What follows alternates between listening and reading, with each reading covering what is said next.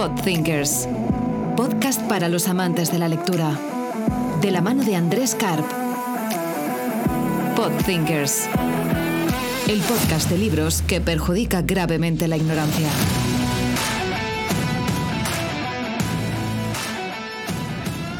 Muy buenas a todos, esto es Podthinkers, el podcast de libros e innovación de la mano mía, de Andrés Karp, donde ah, tendremos entrevistas y hablaremos de libros ah, que, me han resultado interesantes para el mundo del negocio, del diseño, de la innovación, del marketing, eh, y donde estas entrevistas serán con los autores de los libros y espero que os sea de utilidad. Hola a todos, este es el sexto capítulo de Podsinkers. Eh, en esta ocasión vamos a hablar del libro Hilos que tejen la red de Isabel Sanfeliu. Ha sido una charla muy entretenida, entre charla sobre el libro y, sesión de psicoanálisis. Eh, creo que ha resultado bastante interesante, yo me he divertido mucho por lo menos. El libro es una pasada y espero que os guste tanto como a mí. Hola a todos, estamos aquí eh, otro capítulo más de Podsinker. En este caso vamos a hablar del libro Hilos que tejen la red de Isabel Sanfeliu. Es un ensayo de sociología eh, que pretende discurrir sobre el efecto a medio y largo plazo de los cambios que se están produciendo eh, en el despliegue de la comunicación a través de Internet o cómo la comunicación está fluyendo ¿no? a través de Internet. Eh, hola Isabel, ¿cómo estás? Buenos días. Buenos días.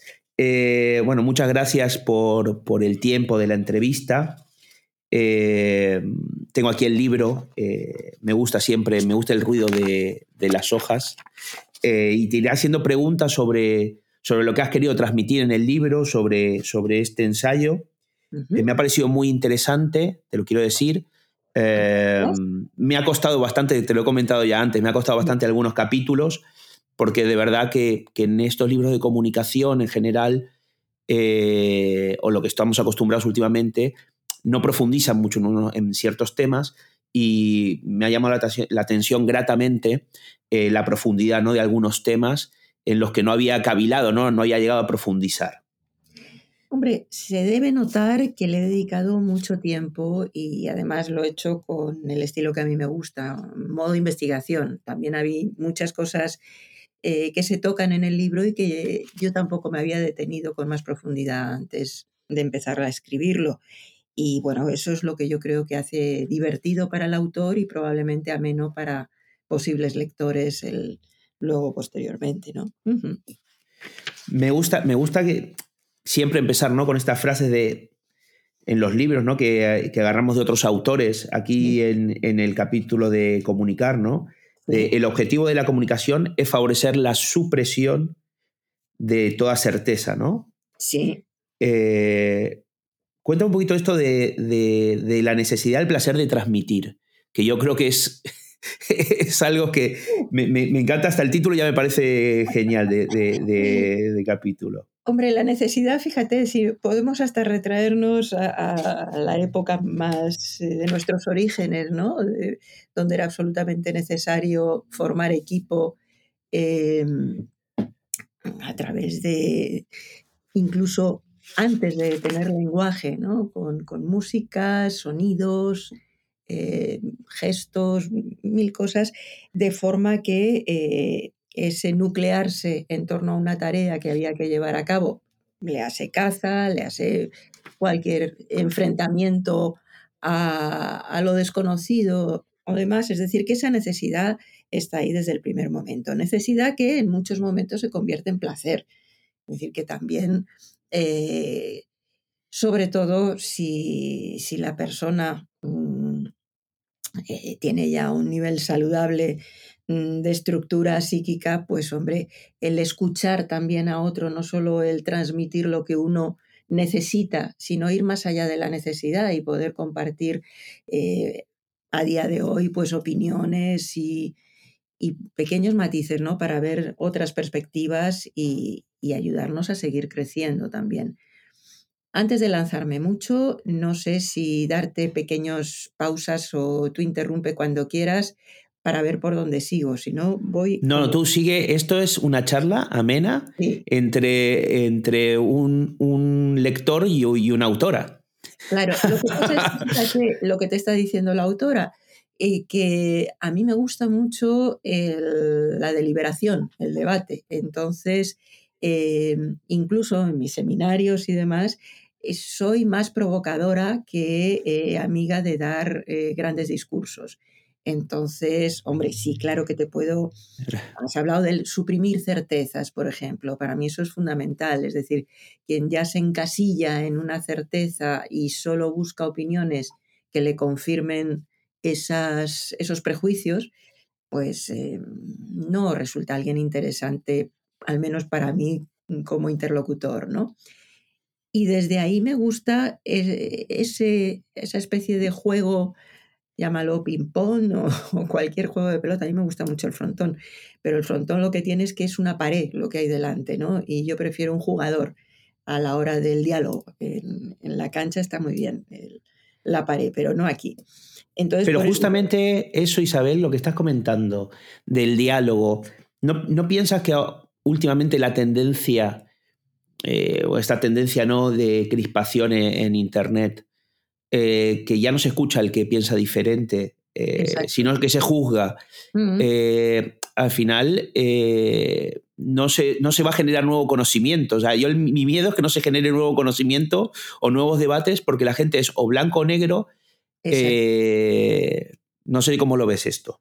Hombre, ese es el punto de partida o uno de los puntos de partida que, que puso en marcha este libro. Es decir, yo cuando escuchaba tanto a los defensores de que, bueno, menos mal que, la red nos va a sacar, eh, va a poner el, mundo globalizado famoso, ¿no? Que, luego mm, puede resultar demasiado uniforme y se necesitan ahí muchos contrapuntos. Y estaban esa, esa especie de franja frente a eh, los asustados de todo lo que estaba deparando el tema Internet y que se atrincheraban en el conservadurismo. Eh, entonces, esas dos posturas tan, tan dilemáticas me parecen, casi me atrevería a decir, ridículas o por lo menos absurdas. Y contra eso es un poquito lo que, lo que yo defiendo. Eh, es muy importante darnos cuenta que estamos impregnados, pero no solamente de la cultura, por ejemplo, de, vivir en Occidente o crecer en Occidente, Em, además en el siglo XXI, además en España, además eh, íbamos cercando, eh, pero hay también la cultura de una familia que sesga eh, nuestra forma de pensar, de escuchar, de, opinar, aunque sea rebelándonos contra ello. Es decir, hay veces se da mucho el que una ideología en, en una familia concreta, en los padres, eh, dispara la contraria en los hijos, sobre todo en esa etapa rebelde de la adolescencia, ¿no? Em, y, es, es saludable en esa etapa, porque esa, precisamente esa oposición es lo que a uno le ayuda a desprenderse, a romper ese, esa fusión familiar y, ir alcanzando un punto de autonomía o de independencia.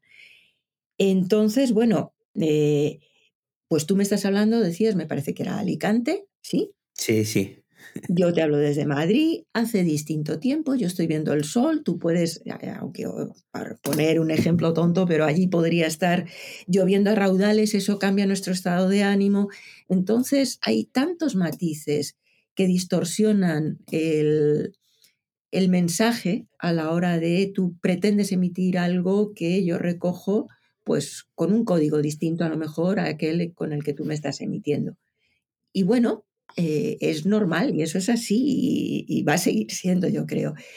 Pero lo, que sí quizá conviene es tenerlo en cuenta para salir de esos juicios que tú decías, ¿no? De esos juicios de valor eh, que, bueno, pues yo, otra perspectiva se abre cuando tengo una opinión de otra persona que viene de otro lugar, de otro lugar no necesariamente geográfico, de pensamiento, de, eh, de disciplina, Sabes que nosotros hemos trabajado muchísimo, hay una obra que, que me atrevo a, recomendar aquí, que es El viaje a la complejidad, que son cuatro volúmenes que fuimos pergeñando con, con Nicolás Caparrós en torno a, vamos, con trabajos de, los autores más sensibilizados al tema de la complejidad en las disciplinas más eh, diversas, ¿no?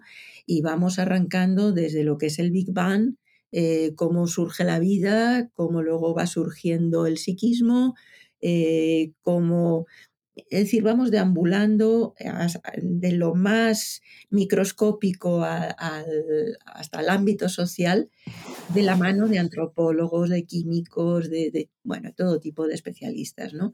Entonces, es tan interesante poder escuchar eh, sobre un mismo tema eh, tal variedad de, perspectivas que yo creo que eso no es una pena perdérselo, vamos, no.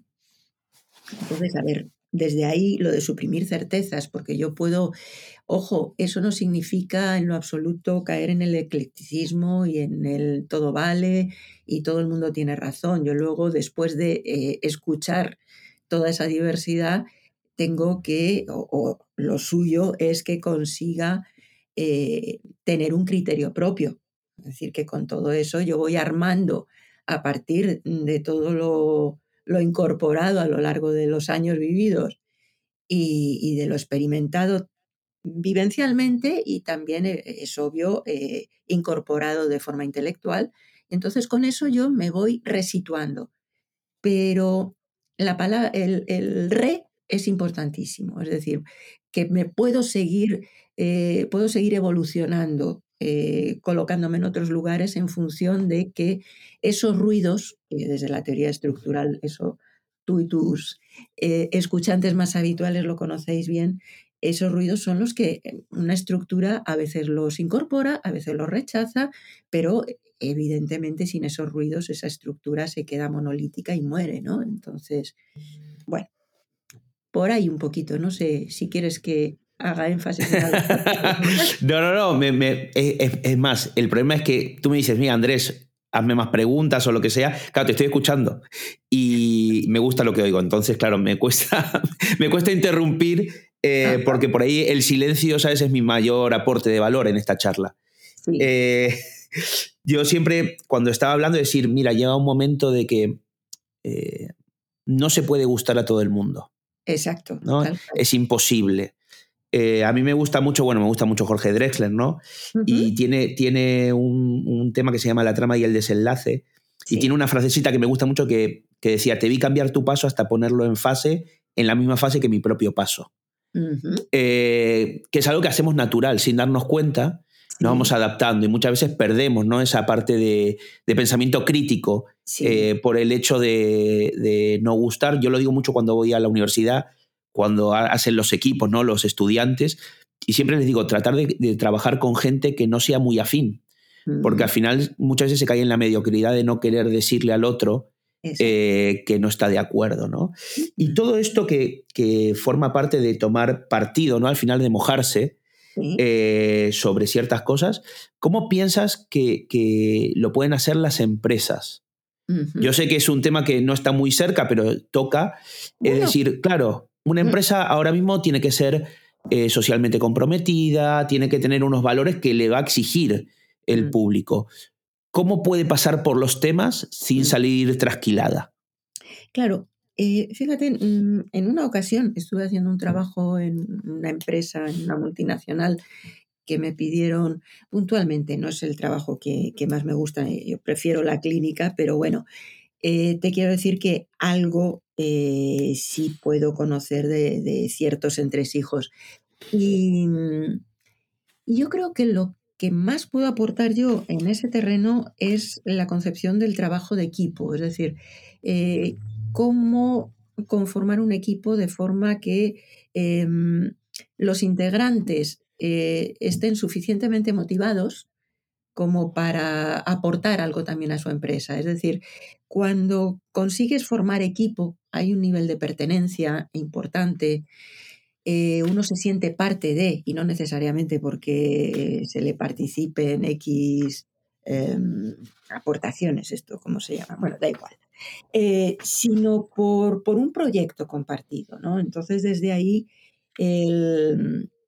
esa atmósfera de, eh, de, escucha, de comunicación, donde antes hablaba de los códigos compartidos o no. Yo creo que mm, cada cual tiene que tener claro desde dónde habla, como decía antes, pero también em, cuando se incorpora a determinados grupos, le por ejemplo, una empresa, eh, bueno, pues hay que conocer el, código en el que se mueve esa empresa. No es lo mismo, por ejemplo, últimamente había trabajado alguna cosa con eh, residencias de tercera edad, ¿no? Entonces, eh, qué importante la escucha de un personal al que se tiene normalmente muy minusvalorado, o que, como puedan ser desde las cocineras o, la limpiadora, cuando justamente, eh, bueno, en estos centros o en psiquiátricos o en muchos otros lugares, ¿no? Eh, en general en la sanidad, eh, son las personas a las que más confidencias les hacen muchas veces los pacientes, porque tienen justamente menos miedo a ese pensamiento crítico al que tú aludías, a, esa censura que pueda llegar de un profesional de más alta alcurnia, ¿no? entonces, es Mm, escuchar a la empresa eh, su organigrama y ver en qué medida, cómo, mira, las redes sociales no tienen que ver solo, evidentemente, con las redes eh, a través virtuales o a través de Internet. Em, eso Carlos Erlusky lo trabaja muchísimo y bueno, y con él muchos otros autores, ¿no?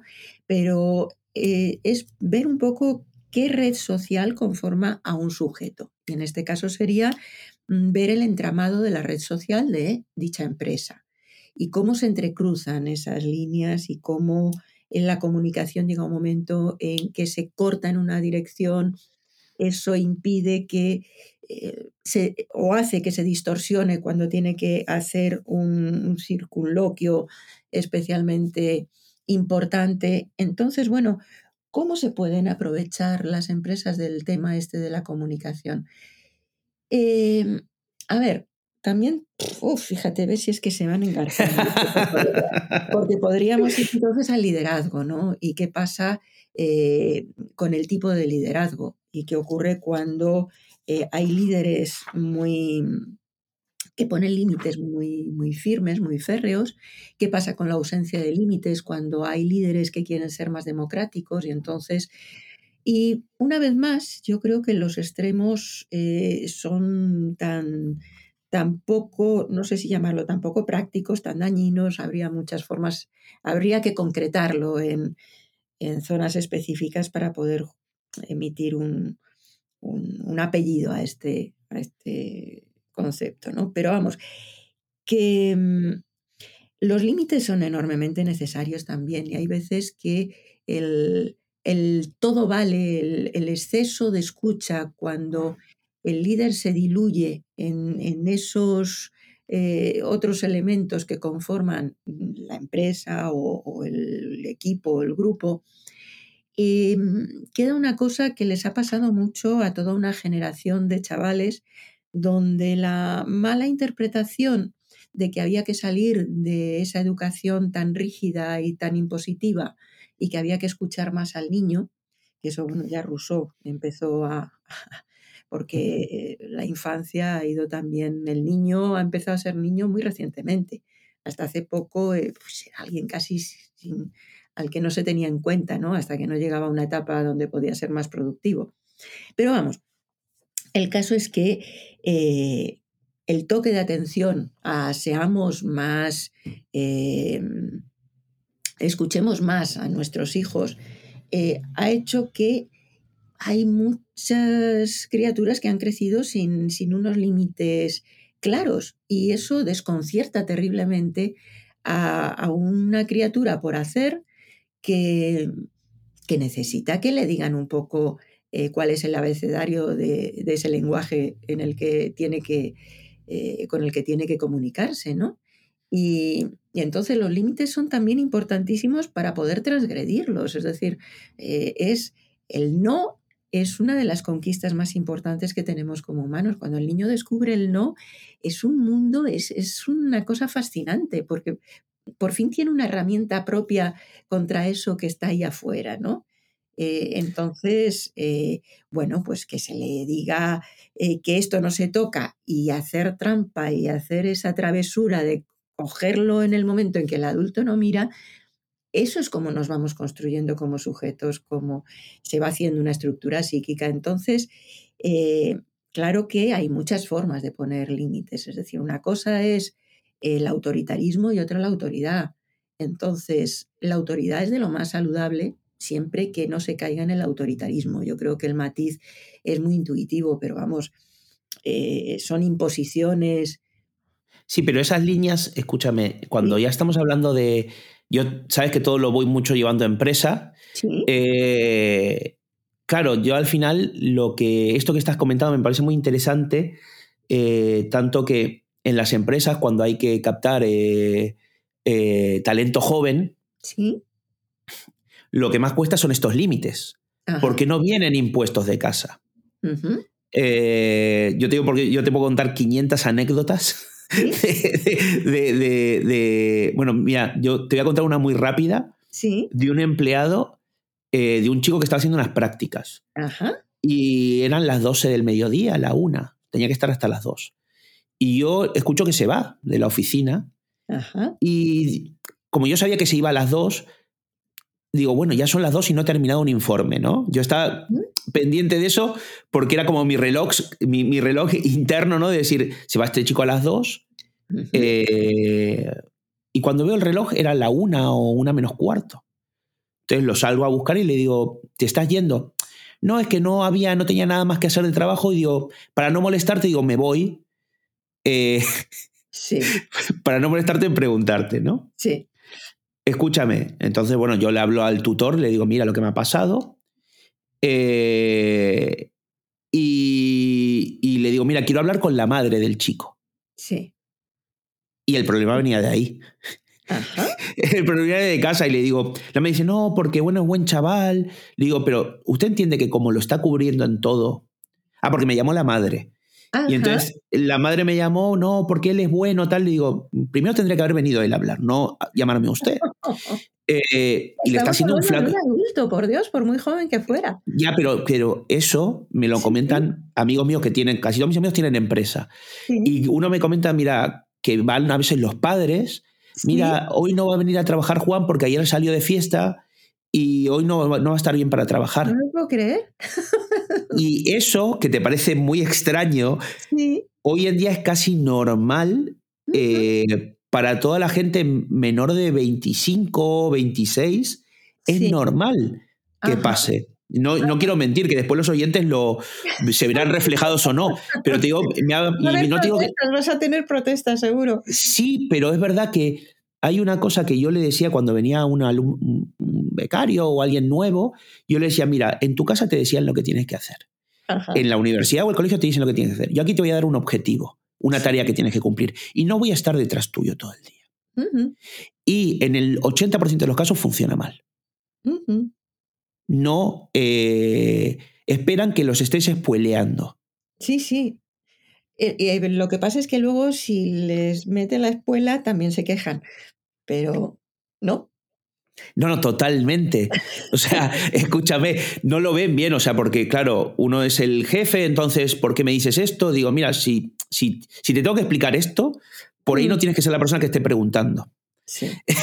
Entonces, el problema, te digo, porque te- tenemos un problema en esto, en general en las empresas, en general al trabajar, eh, uno se da cuenta, ¿no? Que, que hay gente que viene con ciertas carencias, pero que vienen, eh, no te digo del cerebro reptiliano, pero, pero viene, de muy viene de muy atrás. De, por eso me gusta que, que ha sido el niño, porque Sí. al final es con la gente que estamos trabajando y es Sí. el futuro que nos espera. Y por ahí, no todos, ¿eh? estamos generalizando, que Sí, habrá sí. gente fantástica, eh, pero hay en la sociedad una... Pero también, mira, hay una cosa que... No, yo no tengo que hablar mucho porque al final es tu entrevista, No te ya te dije que me cuesta.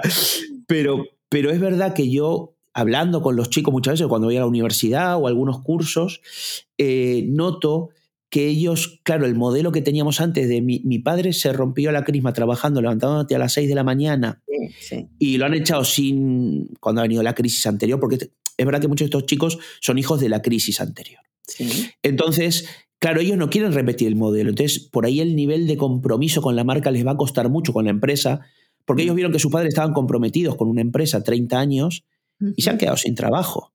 ¿No, ¿No crees que es por ahí también eso?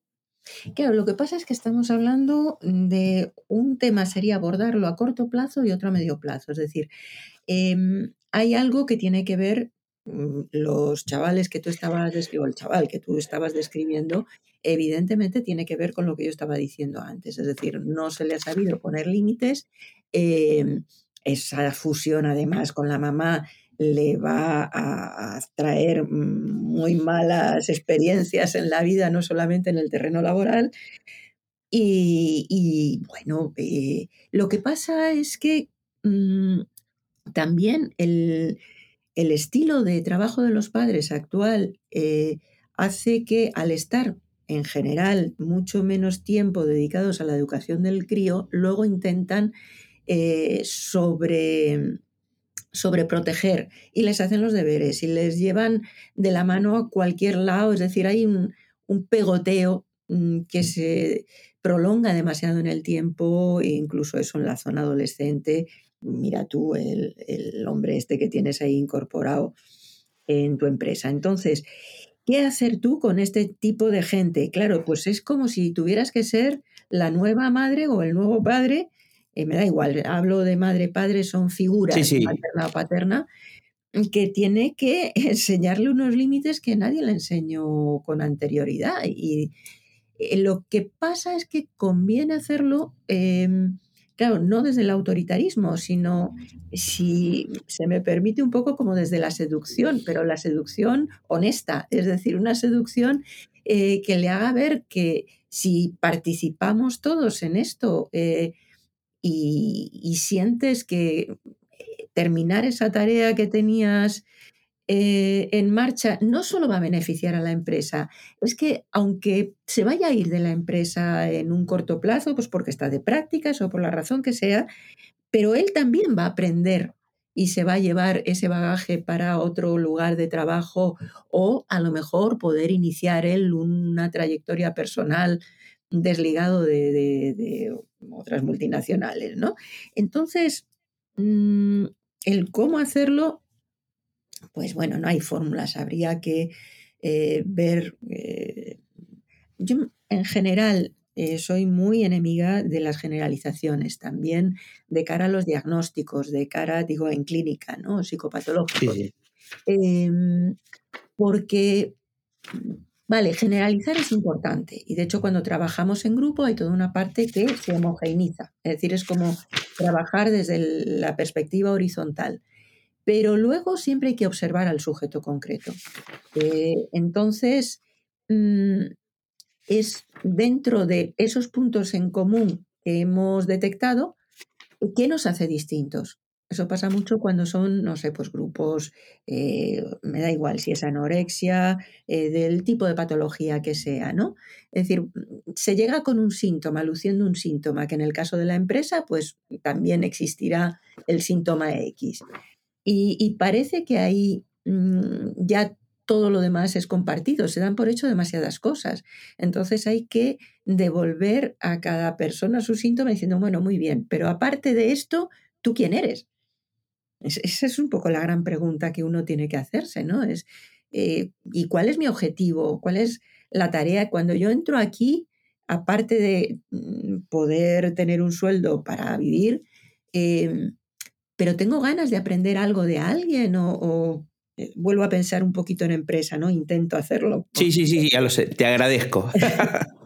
Em, entonces es la habilidad de los directivos para hacer atractivo el pastel a la persona que se integra, incluso, insisto, porque ahora pues bueno, pues los contratos son lo que son y entonces es lógico que se entre con un cierto escepticismo de bueno, yo por aquí paso un tiempito a ver si esto me da puntos o me da lo que sea, engorda el currículum para ir a no sé dónde. Bueno, da igual, pero mm, nútrete tú personalmente también. Lo que pasa es que hay algo que muchas veces eh, actúa como una barrera para poder, eh, fíjate, me salía la palabra saborear, saborear o disfrutar o aprender de o sacarle partido a eh, eso que se está haciendo, que es el pressing del tiempo, ¿no? Esa, esa velocidad, esa, esa cosa que casi pensar en ello, casi sin más, eh, hace que, el, nivel de,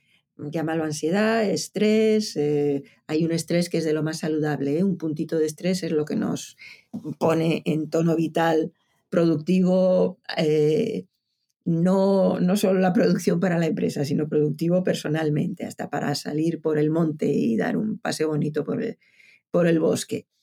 Pero, a ver, que me, he ido al bosque y No, una pregunta. Yo te quería hacer justo, mira, sobre este tema.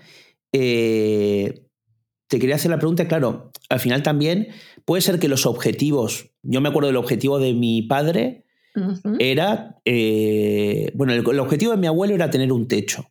Sí. O sea, comprar una casa. Él trabajaba para comprar una casa para la familia.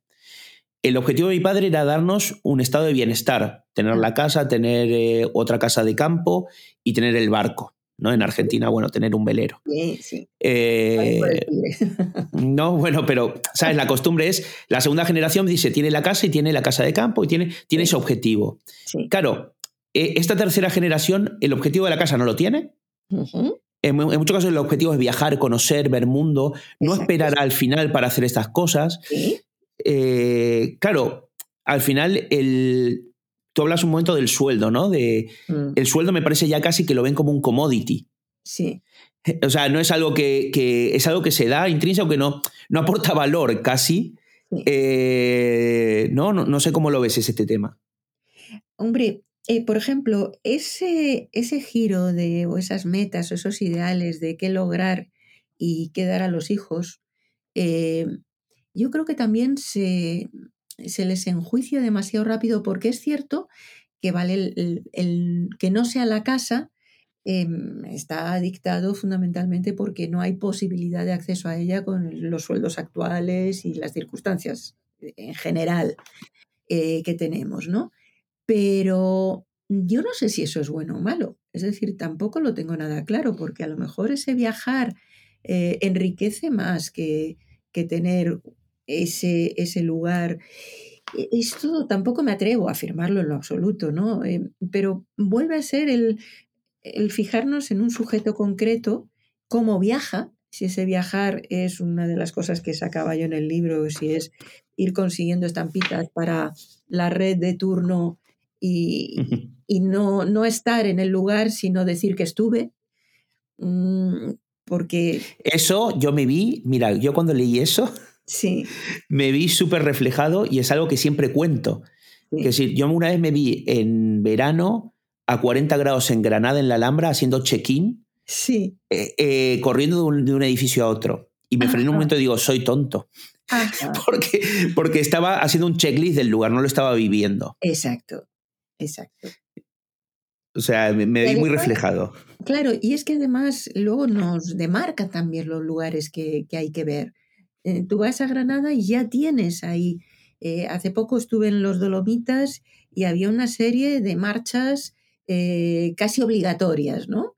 Y, como no, pues había un batallón de gente, pero hasta, hasta cochecitos de niños que no sé cómo se las ingeniaban en marchar por ahí.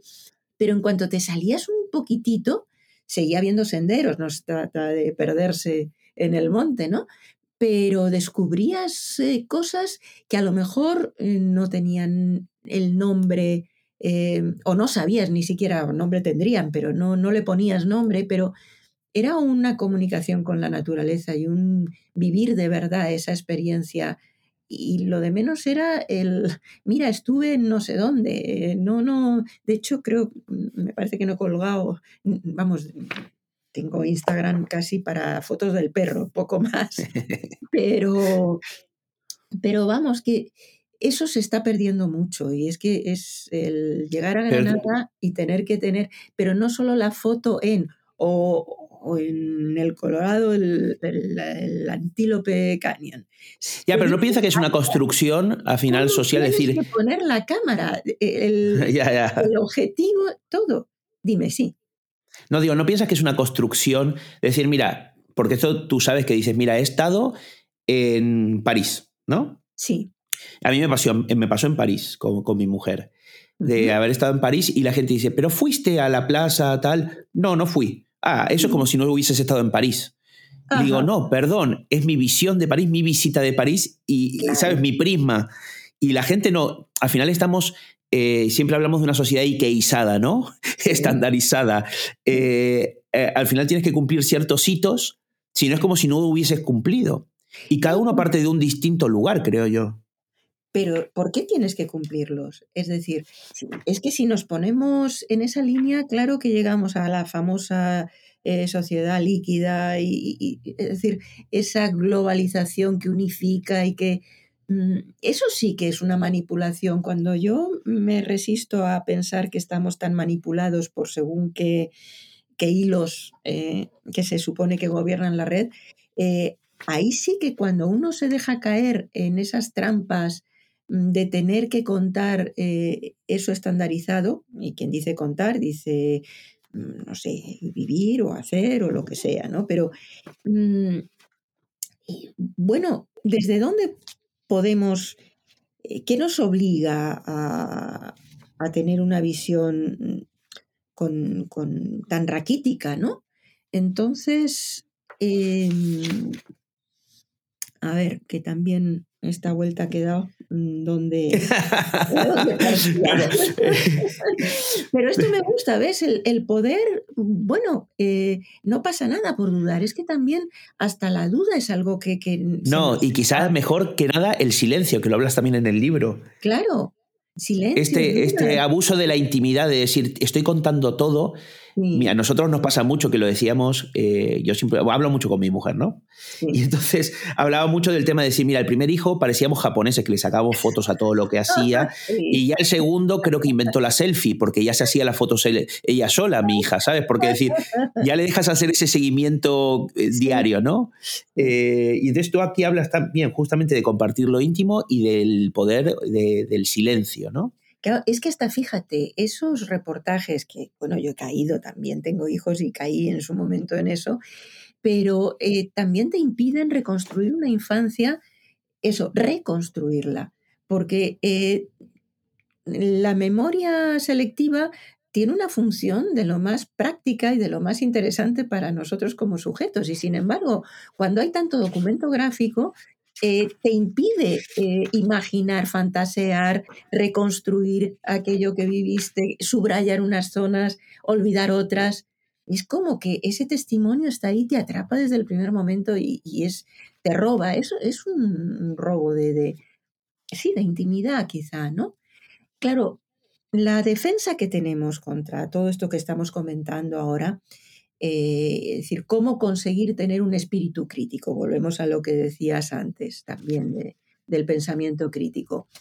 Yo creo que es fundamental, eh, y ahí sí que, claro, tengo una base psicoanalítica que, aquí se me ve el plumero, pero ese eh, armarse el sujeto en sus primeros años, esos primeros momentos que tengan suficiente calidad mm, de dos tipos, tanto emocional donde eh, la persona con la que se relaciona, las personas con las que se relaciona tengan, mm, puedan estar, no estar, sirvan eh, de referente para ir construyendo una fuera y eh, estímulos suficientes, pero no excesivos, porque también el exceso de estímulo lo que hace es bloquear al crío. Es decir, también en el libro lo pongo, la necesidad del aburrimiento, que los críos es que no saben ya aburrirse porque los padres se asustan cuando un niño está sin hacer nada. Y, si no estamos en algún momento sin hacer nada, poca creatividad puede entrar en escena. Eh, hay que dejar algún vacío para que entren otras cosas que sean nuevas, ¿no? Entonces, mm, bueno, pues sí, pues ese... Pero eso pasa con los críos, pero también con los adultos. Claro, claro, claro. Es más, yo creo que nos sentimos hasta más culpables, porque el niño no sabe que se siente culpable por eso. Pero, pero el adulto decir, estoy haciendo nada. Sí. ¿Qué es, el, qué, qué es el, la nada? Y, justamente eso muchas veces se hace eh, mm, como rebote del estar haciendo demasiado con una presión impuesta desde el exterior y, y ya es es decir, yo cuando eh, se me habla en consulta de es que soy un vago o eh, cosas de este tipo, ¿no? y, hay que investigar siempre lo que para esa persona significa esa palabra, ¿no? O ese estado de ánimo, o ese... eh, o la ansiedad, la angustia, viene todo el mundo con, con la angustia y a veces es simplemente el no permitirse estar triste y entonces eso, eh, la tristeza que eh, acompaña inexorablemente ciertos momentos de la vida, si uno mm, no se da un espacio para, para vivenciarla, eh, pues genera una tensión interna y esa tensión saldrá, me da igual si es como no hago nada, como lo hago todo o como crisis de ansiedad o de angustia. Es, es ese también cuando hablábamos antes de esa falta de límites en la infancia, fíjate, se me ocurre ahora al recordar la consulta la cantidad de trastornos de personalidad que hay, que es esa, esa franja de personas que em, no, no, han llegado a, construirse del todo como neuróticas, que sería lo saludable dentro de, de, de la sociedad en la que nos movemos, ¿no? Pero bueno, no entremos en, ese tipo de historias y te dejo a ver por dónde quieres seguir. Mira, hay una cosa, no, no, me está encantando, escúchame, no voy a cumplir el tiempo, pero ya te lo digo porque es imposible, porque es súper interesante. Eh, eh, vamos a saltar temas, eh, porque al final la idea es que la gente compre el libro y los que tejen la red de Isabel Sanfeliu, porque de verdad está súper interesante. Y eh, justamente eh, una de las cosas que decía uno de los entrevistados que tuve, que es José Luis Zaragoza, en, su libro Culturas Digitales, que decía menos, más reading y menos streaming, que decía que por ahí nos falta tiempo para, una lectura pausada o para lo mismo, para cavilar pausadamente, ¿no? Mm. Y, saltando un poco de tema, tengo dos temas que hay que hablar. Uno es el, esto que decíamos de la, de la jerarquía en la red. ¿Sabes? De cómo, de cómo se. Puedes elegir las jerarquías en la red o, que me gusta, que es un tema polémico, el lenguaje inclusivo en la red. Ajá. Los dos tienen miga, ¿eh? ¿eh? Yo, mm, personalmente, para mí es más, pero te los voy a tocar los dos un poquitito, eh, es más polémico el inclusivo, porque, bueno, yo tengo ya bastantes años y entonces en mi generación eh, hemos sido un poquito más resistentes o nos parecía eh, que, esa redundancia del o, a, a, o, em, bueno, nos resistíamos un poco, ¿no? Como ya se ha ido incorporando de alguna forma menos estridente, eh, ya sí nos hemos hecho también y, procuro, no se me escaparán sin lugar a dudas muchas veces, algunas algunas viejas, eh, no sé. Costumbres, sí. Exactamente, pero lo intento.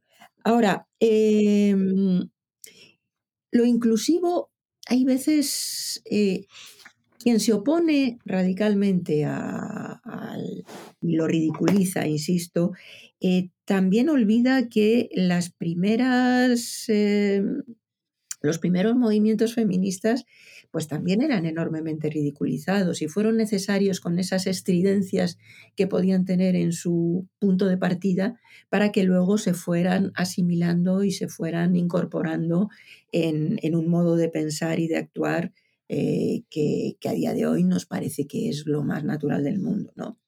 Entonces, bueno, pues, pues eh, ahí está y y me paso a, la historia de la jerarquía en la red. Entonces, ahí decía, claro, cómo...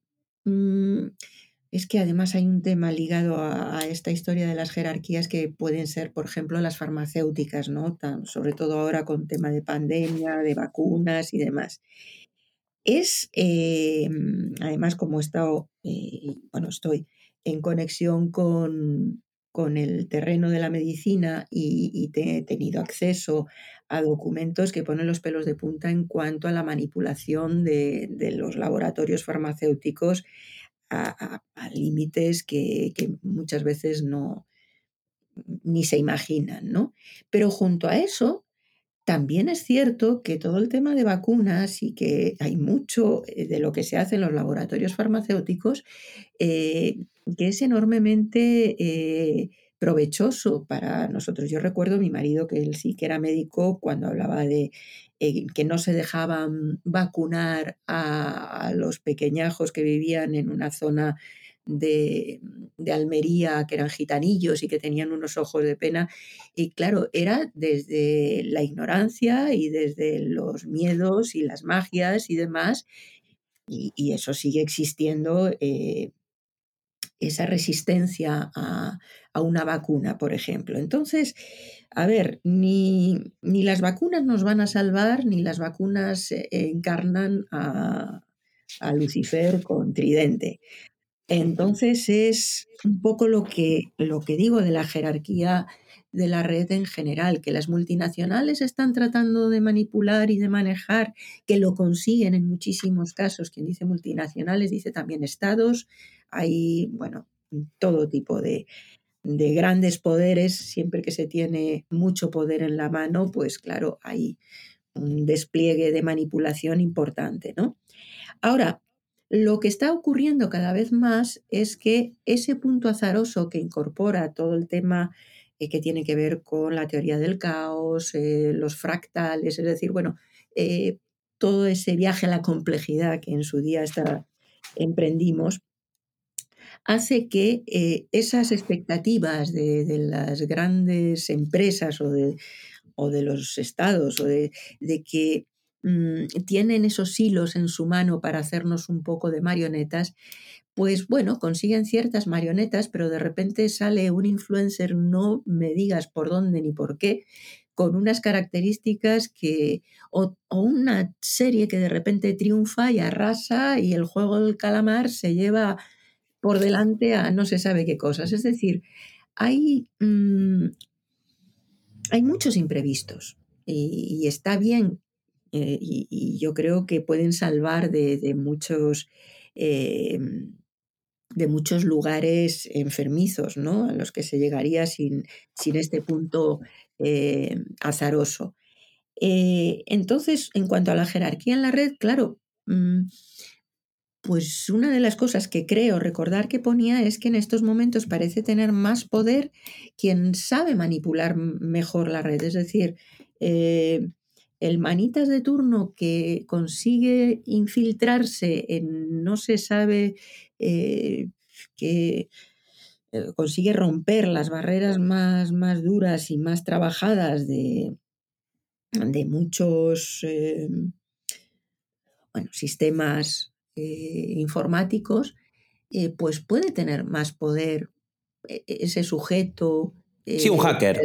exactamente, ese hacker puede tener más poder que, que una empresa que se cree eh, estar eh, con el mundo en sus manos, ¿no? Un poco a modo Charlotte. Pero puede, pero puede ser que, a ver, ahora mismo hay eh, dos, dos, vertientes, ¿no? Que es un mundo centralizado, Grandes corporaciones, y justamente están habiendo grandes movimientos en la descentralización, con tecnologías tipo blockchain, se está descentralizando, ¿no? Entonces, al final llega, un momento que, eh, lo que tú decías, hay gente que, va a estar de un lado o del otro, hay gente que se va a colar en un sistema o en otro.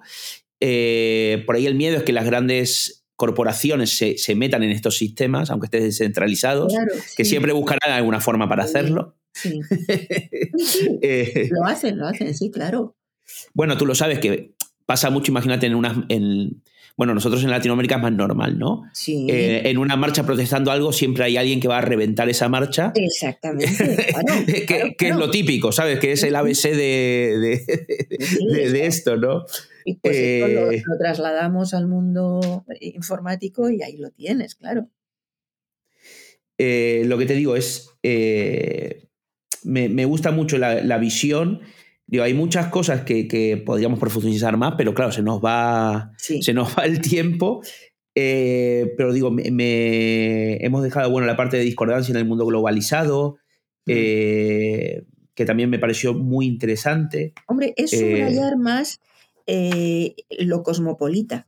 Es decir, porque es mm. que parece que es lo mismo, pero hay una gran diferencia y esto es sobre todo eh, Bruckner me parece que es el que, el que trabaja más todo el tema del cosmopolitismo como contrapunto de, lo globalizado, ¿no? porque lo cosmopolita eh, permite o, se interesa por las diferencias dentro de, la, de esas cosas eh, que se ponen en común. Es decir, muy bien, compartimos y podemos estar informados a la última de toda una serie de cosas, pero con conciencia de las diferencias y de lo que las diferencias distorsionan y de lo que las diferencias enriquecen. Entonces, por eso soy más partidaria de hablar de cosmopolitismo, ¿no? Junto con, la idea de Bruckner en esta línea. Lo que te digo, me, ha encantado el libro, me ha encantado la charla. Mm. Eh, yo creo que nos da para otra hora más pero yo no sé si nos van a escuchar tanto tiempo. Pues eh, yo sí, yo, el, problema es que yo sí que te escucharía otra hora más. Eh, bueno, el problema, o sea, el, gusto, ¿no? Eh, yo creo que es de las veces que menos he intervenido. porque de verdad te digo, me, me, gusta lo que cuentas, cómo lo cuentas y el fondo que tiene. Y como esto al final se me está quedando muy solemne y tú sabes que de solemne tengo poco, Sí. Al final me he preparado unas preguntillas, ¿no? Que son sencillas. Eh, aquí necesito que dejes la, mente en blanco. Vale. Eh, y me respondas una pregunta de verdad. eso? Anda, venga, pero sigue, lo intento. Tú intenta poner la mente en blanco que sea un segundo. Vale. Eh, cosas sencillitas. esto define mucho la clase de persona que eres yo sé que al final eh, tú tienes, aquí decía, mira, es doctor en psicología y psicoanálisis, eh, tienes muchas publicaciones y eres muy reputada. Pero bueno, quizás yo cuando te haga estas preguntas se vaya toda esa carrera, se vaya al garete. te mato. Entonces, no, escúchame, eh, la grieta, vas a partir España con esto. escúchame, tortilla de patata con cebolla o sin cebolla. Con cebolla. Ya estamos. Escúchame. Eres un antisistema.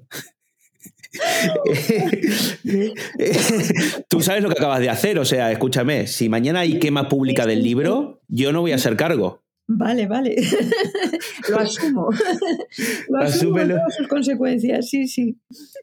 Isabel, y cuéntame, tú, el tema de, podcast, de escuchar, eh, ¿escuchas, no escuchas? yo sé que tienes poco tiempo, yo sé que tienes muy poco tiempo. Claro.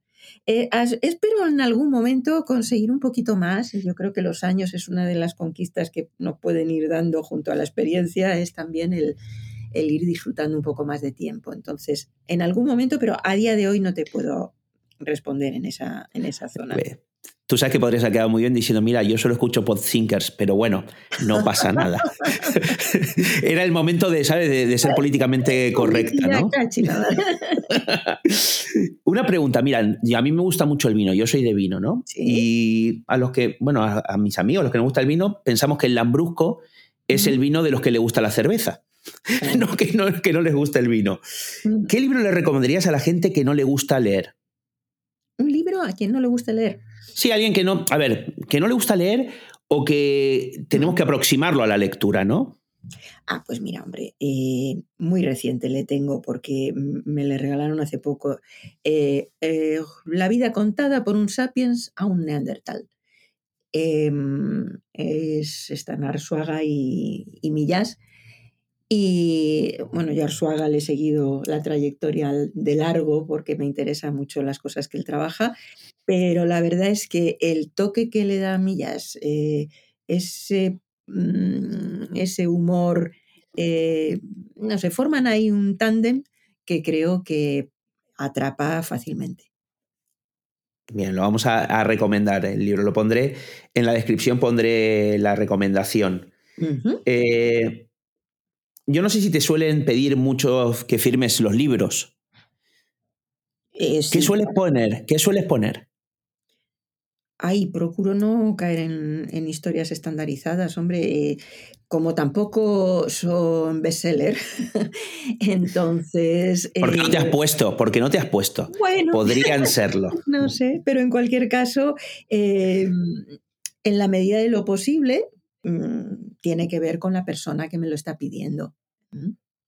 Entonces, bueno, pues sí, pues más o menos, pero, pero algo ligado, suele haber algo emocional, porque suele haber también un vínculo afectivo o profesional, y entonces, no sé, pero, pero personalizados. La verdad es que, hombre, a acabar con cariño y la firma, pues sí.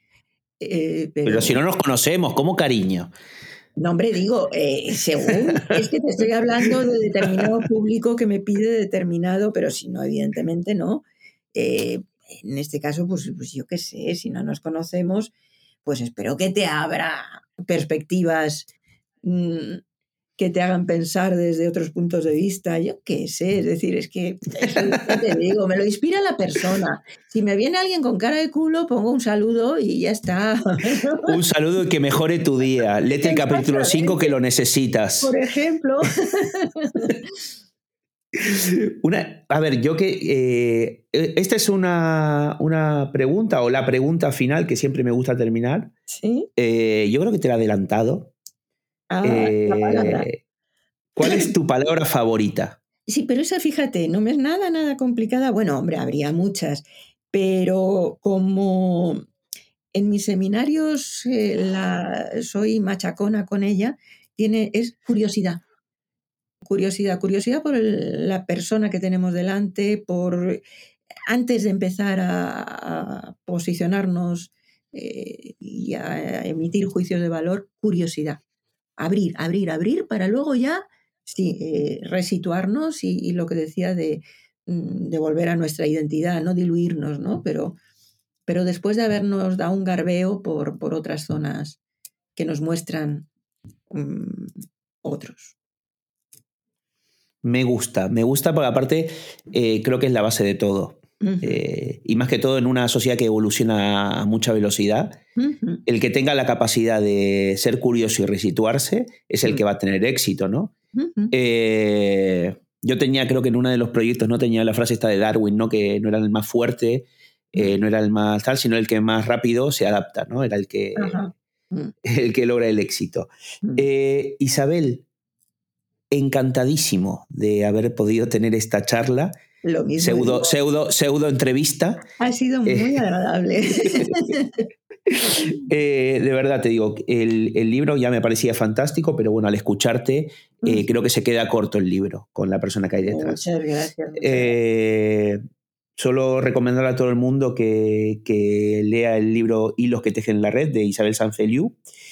Y muchas gracias por todo y cualquier, porque, hombre, hay que practicar lo que uno dice, es decir, que cualquier comentario, eh, porque como el libro está casi más lleno de interrogantes que de respuestas, pues si hay quien quiera aportar respuestas o, abrir más interrogantes todavía, pues bienvenidos sean. Es decir, que ahí, eh, bueno, pues estoy abierta a cualquier estímulo que venga de fuera. Estarán seguros los oyentes encantados de eso.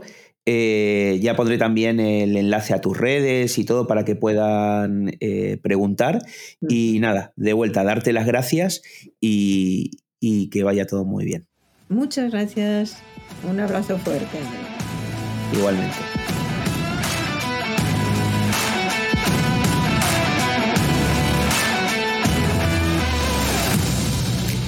Y hasta aquí la entrevista de hoy. Espero que haya resultado interesante y que compréis el libro. Nos vemos en las redes sociales y en el próximo episodio de Podsinker. Muchas gracias a todos.